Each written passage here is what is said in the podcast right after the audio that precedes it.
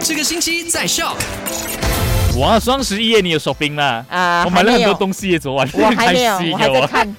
我可能会看到今晚十二点。哎、o k 来到了星期五十一月十一号，你好，我是 Chris 克里斯。我是 Eddie，昨天的麦快很准，第一则消息就聊到了森美兰州政府也是跟随雪兰莪州的政府脚步，宣布十一月十八号是公共假期。另外呢，雇主记得不可以呃不让你的员工去投票，也不可以嗯对他们进行罚款、或者是扣薪的。对，因为人力资源部的这个部长呢，已经啊、说到了不可以啊，要不然的话即将被罚款五千令吉或者是监禁一年。哎呀，呃对，那另外水利灌溉局的数据是显示，呃，沙拉越有好几个地区的水位已经达到危险水平，还有好几个地区也有可能会发生水灾，所以就发出警告，让居民呢一定要做好水灾的准备。那第三则跟你分享到的消息呢，就是这个糖果即将停产啊，就是在日本非常出名的一个铁罐里面的那个糖果。对，嗯明年一月他们就会停月停月了，停月停业了，因为销量下降啦，然后原材料又上升啦，所以逼不得已之下呢，就做了这个决定。